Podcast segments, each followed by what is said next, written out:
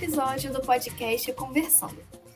Eu sou a Karina Thierry, graduanda em Ciências Biológicas pela Universidade Federal de São Carlos, no campus Sorocaba, e hoje estaremos trazendo à tona uma discussão baseada em web stories do jornal de divulgação científica O Eco, que traz a notícia intitulada Amazônia perdeu cerca de 44 milhões de hectares para agropecuária em 35 anos, por Cristiane Przybiski.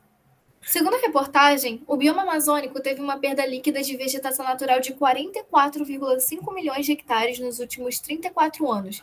Isto é, nove vezes a área do estado do Rio de Janeiro foi desmatada, onde desse total, mais de 90% dessa área foi convertida para agropecuária, de acordo com o levantamento realizado pelo Biomapas, que se trata de uma iniciativa do Observatório do Clima que possui como objetivo monitorar as mudanças do território brasileiro a partir de mapeamentos anuais da cobertura e uso do solo do Brasil.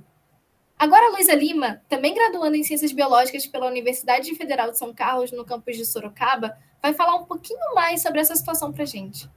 Olá, pessoal! Esses dados levantados que a Karina citou fazem parte da série Brasil Revelado, produzida pelo próprio MAP Biomas em parceria com o CEG, que é o Sistema de Estimativa de Emissões de Gases do Efeito Estufa, que compreende a produção de estimativas anuais das emissões de gases do efeito estufa no Brasil. O levantamento contou também com a participação de instituições de pesquisa, empresas de tecnologia, universidades e organizações não governamentais. Segundo o levantamento, 86,3% de toda a área de vegetação desmatada, ou seja, 38 milhões de hectares, foram designadas ao pasto, enquanto 6 milhões de hectares, o equivalente a 13,6% da área perdida, foram designados à agricultura. O estado do Pará foi o que mais sofreu com a redução da vegetação nativa, com uma perda significativa de 15,4 milhões de hectares para pastagem entre os anos de 1985 e 2020, seguido pelo estado do Mato Grosso, que teve 13,7 milhões de hectares de área florestal desmatados, principalmente pela substituição por áreas agrícolas. Em terceiro lugar está Rondônia, com a perda de 6,7 milhões de hectares de floresta nativa. Além das perdas de fragmentos florestais, o levantamento também revelou que nos anos de 1999 até 2020, a Amazônia perdeu quase 20 mil quilômetros quadrados de superfície de água. Isso é equivalente a uma redução de 16,4%. Segundo Luiz Oliveira Júnior, pesquisador assistente do Instituto do Homem e Meio Ambiente da Amazônia, a tendência de seca na Amazônia está relacionada com a perda de floresta nativa, porque o desmatamento afeta o ciclo hidrológico. Segundo o ECO, entre todos os estados em 25 anos, o que mais perdeu superfície de água foi Roraima, que registrou uma redução de 58%, o equivalente a 3.528 km perdidos. Enquanto isso, 82,5% do total da superfície aquática da Amazônia estão localizados nos estados do Amazonas e Pará. Entre 1985 e 2020, a expansão total das áreas urbanas na Amazônia foi de 236 mil hectares, sendo o Pará responsável por um terço das novas áreas urbanizadas no bioma amazônico. Atualmente, a Amazônia acumula 395 mil hectares de áreas urbanizadas.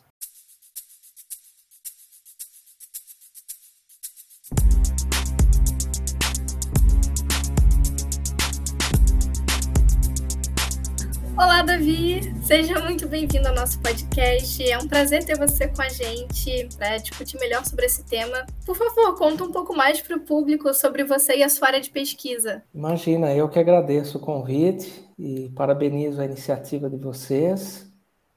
É, eu sou Davi Lapola, eu sou formado em Ecologia pela Unesp de Rio Claro, é, tenho mestrado em Meteorologia pelo INPE e doutorado em Modelagem do Sistema Terrestre pelo Instituto Max Planck da Alemanha. Eu foco minhas pesquisas na área de mudanças climáticas, impactos de mudanças climáticas, vulnerabilidades, principalmente na região amazônica. Né? Tenho um foco aí também na área de modelagem, é, modelagem de vegetação, modelagem de mudança de uso da terra. É, então, estou nessa área, assim, geral. A gente deu uma olhadinha prévia no, na sua área de pesquisa, né? Obviamente, nas suas pesquisas.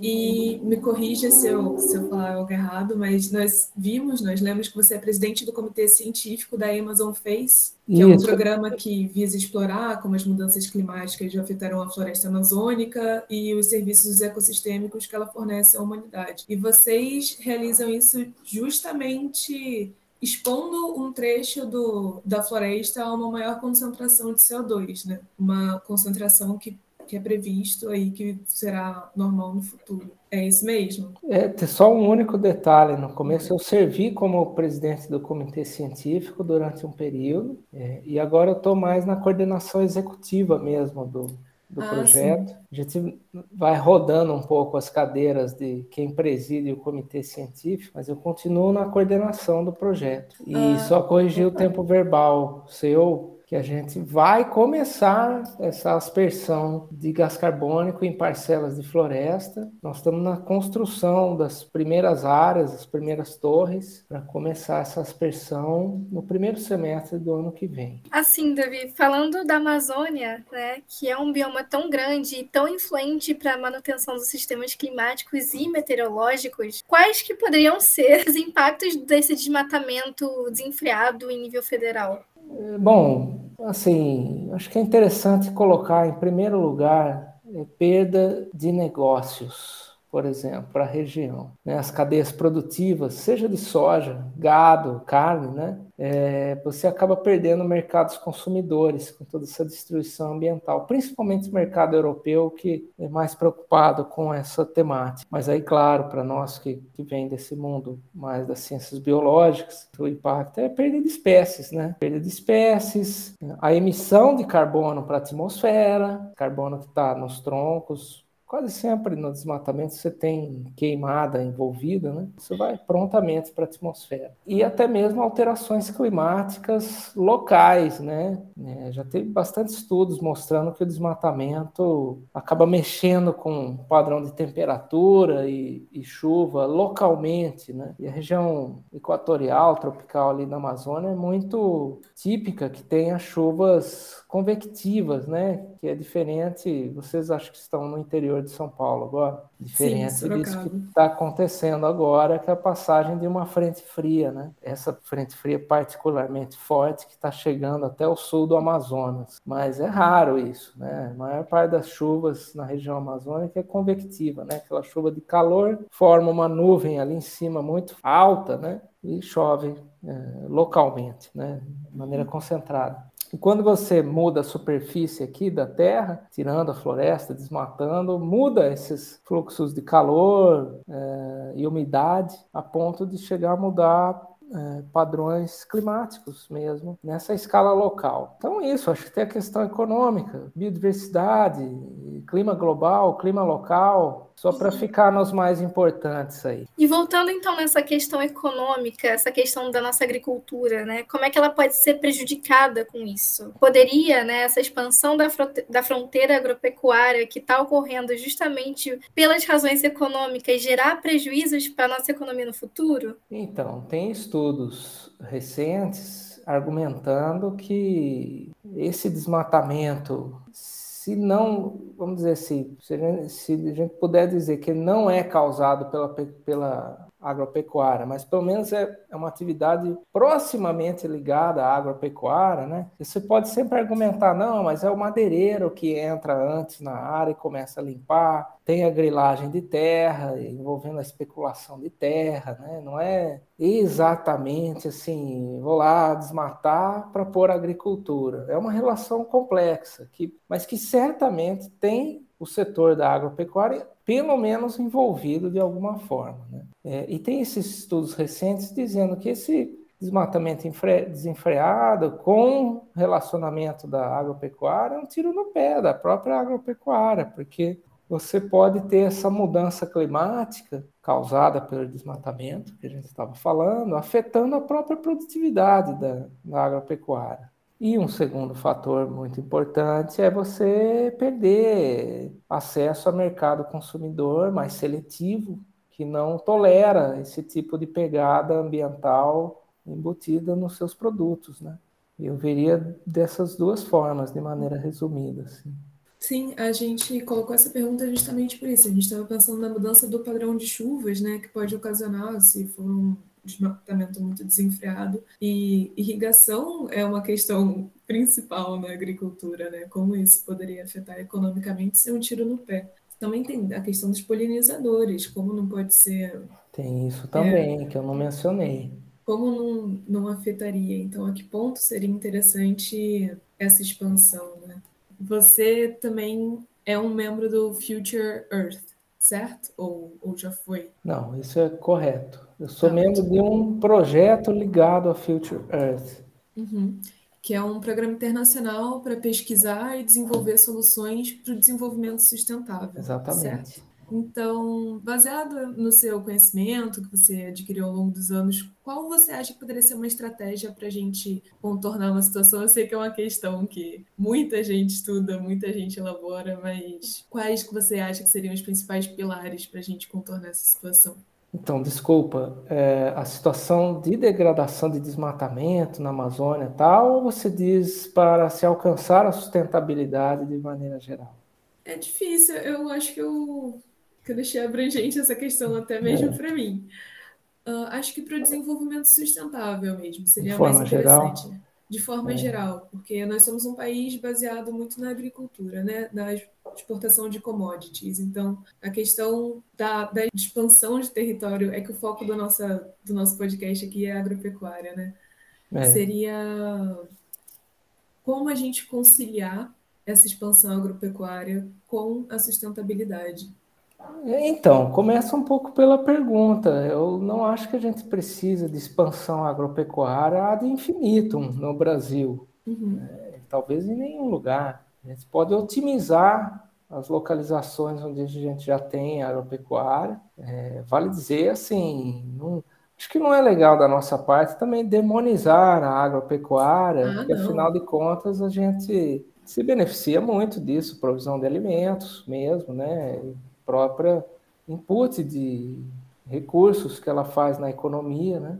É, e dito isso, há um setor grande da agropecuária, seja de grandes produtores, pequenos, que eles estão bem atentos a essa questão de aderência a práticas sustentáveis, da importância disso, mas não são maioria ainda, né? Uhum. Não são maioria. É, eu estava exatamente num workshop ontem e anteontem na Exalc, aqui em Piracicaba, falando como que, nesse caso, era como conciliar uma boa produção agrícola com uh, sequestro de carbono, mitigação de, de, mudanças climáticas. E assim, tinha gente que para responder essa pergunta levava meia hora. De, de... é complexo. Né? Eu acho que a gente já aprendeu muito a questão de plantio na palha, né?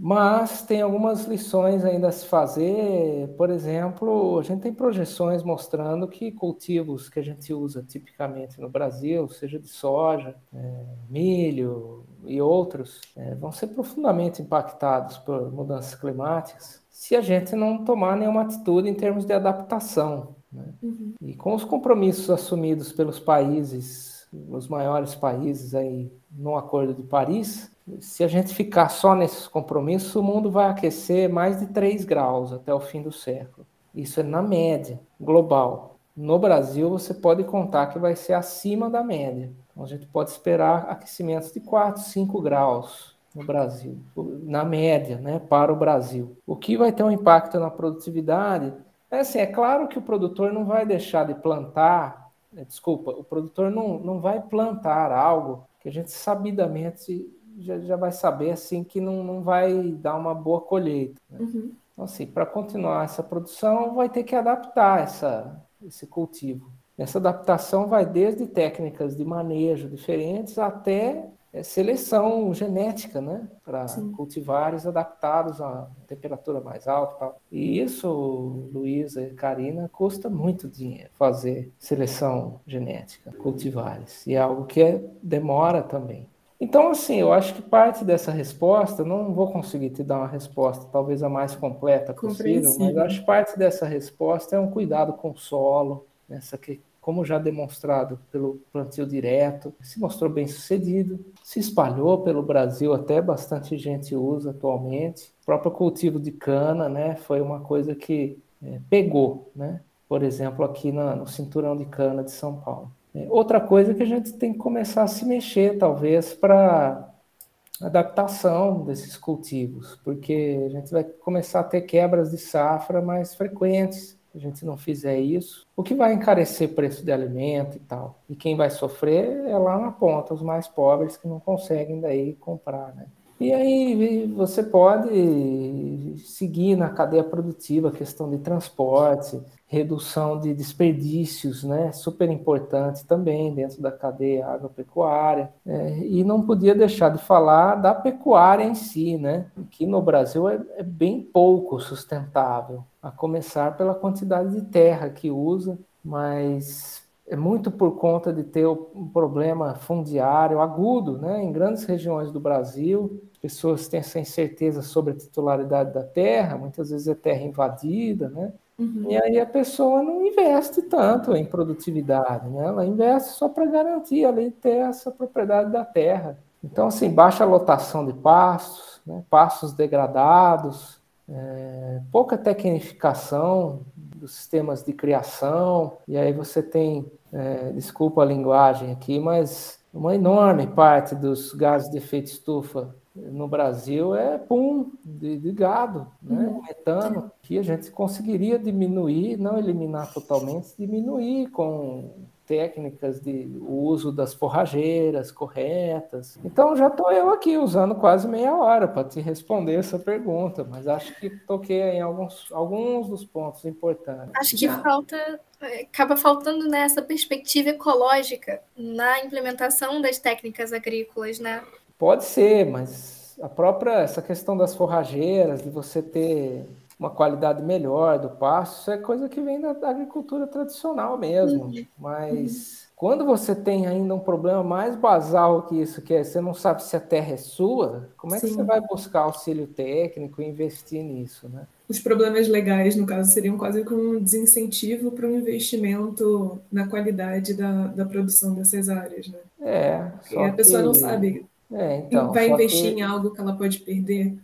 Que... É, mas na maioria das vezes a pessoa está errada, Luísa, porque uhum. invadiu terra da União, unidade de conservação, terra indígena, coisa que não era para ela estar tá lá. Só que a gente não tem uma regulamentação da cadeia a ponto do frigorífico é, saber de onde veio aquela, aquele gado uhum e não comprar, né? O que seria um desincentivo para as pessoas invadirem terra e fazer isso, né? Mas é muito difícil você ter rastreabilidade com criação animal diferente de plantações, porque elas não saem do lugar da plantação. Já gado, por exemplo, a pessoa, quando está próximo do abate, ela transfere todo o gado para uma outra fazenda que está legal e fala uhum. que veio de lá o gado. Essa é uma prática que acontece. Ela co consegue a permissão de rastreabilidade, dizendo que veio daquela outra fazenda, quando na verdade estava em outra. Né?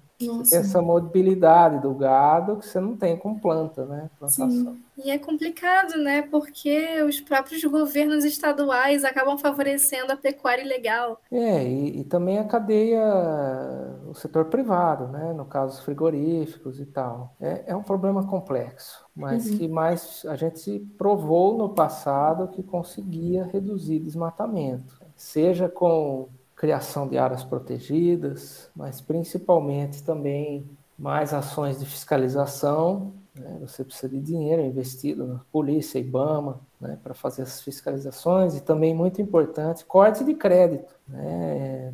Ali em 2004, 2005, quando começou a cair bastante o desmatamento na Amazônia, foi feita uma lista dos municípios mais desmatadores e cortou-se o crédito. Aí o proprietário não conseguia nem alugar um trator para derrubar a árvore, né? Foi muito eficiente. Caiu vertiginosamente o desmatamento e essa ilegalidade. Mas a gente afrouxou muito de mais ou menos ali 2012 em diante, afrouxou-se muito esse controle na Amazônia. E o resultado é que o desmatamento voltou a subir né, níveis preocupantes, ainda distante do que a gente tinha no, nos anos 90, início dos anos 2000, A gente chegou até 27 mil quilômetros de desmatamento em um único ano, mas não está uma situação boa, não. Uh, a gente agora tendo aí 11, 12, 13 mil quilômetros por ano de desmatamento, sendo que a gente já mostrou que a gente conseguiu chegar próximo de 3, 4 mil quilômetros por ano.